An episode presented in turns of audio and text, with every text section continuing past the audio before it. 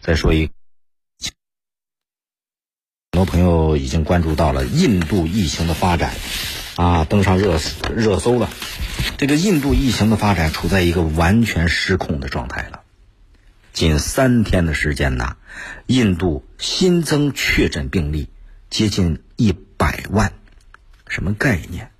四月二十二号，新增病例超三十一万；二十三号新增病例超三十三万；二十四号新增病例超了三十四万。这是印度一天的新增病例啊！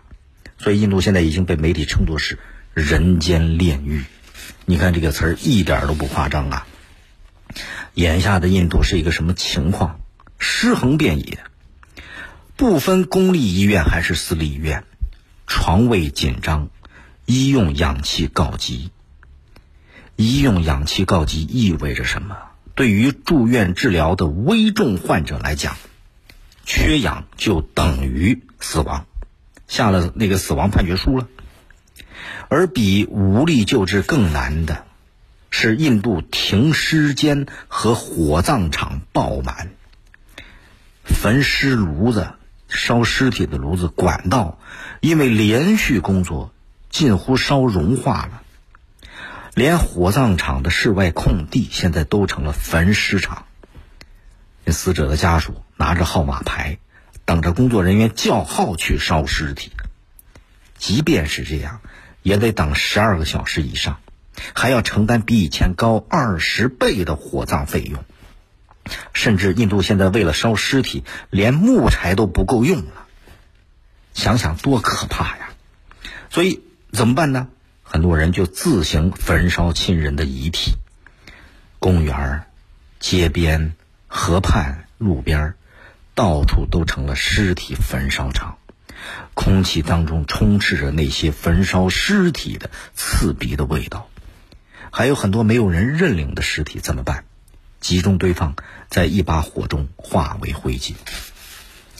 而除了这些，印度疫情当中还出现了很多人为的乱象：黑市高价售卖氧气瓶，医院内部高价兜售病床，那些有钱的大批的超级富豪从自己国家逃走。实际上。自从印度解除了全国封锁以来，印度全国性的大规模节日庆祝活动，它就没有停下来过。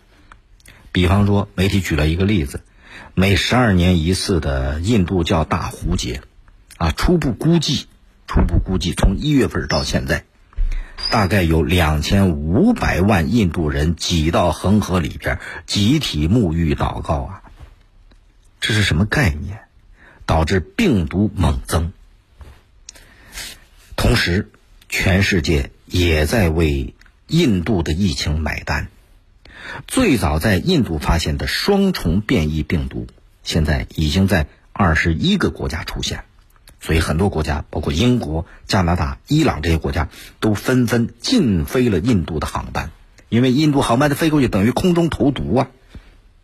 所以疫情发展到这一步，印度没辙了，向美国提出希望寻求美国的帮助。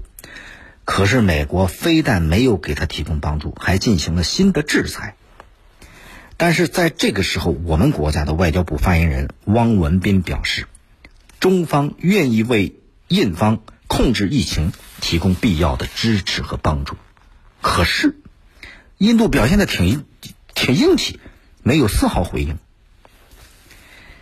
中国人民大学教授金灿荣曾经说过：“说印度对于疫情已经不指望医学了，他们就希望老天爷能给他帮忙。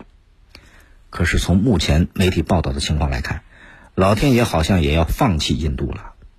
我们经常说一句话叫‘天助自助者’，上天只会助佑那些愿意努力解决问题的人呐。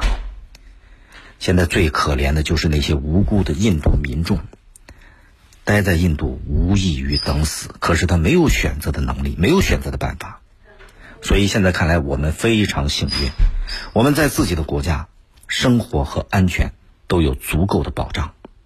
但是世界是普遍联系的，只要有一个国家的疫情没有结束，这个威胁就会不断的在演化。还有专家分析，不排除战争的风险。所以，对于我们每一个个体来讲，怎么办？相信国家，相信科学，做好疫苗接种，做好疫情防控，这其实也是我们每一个人能做的贡献。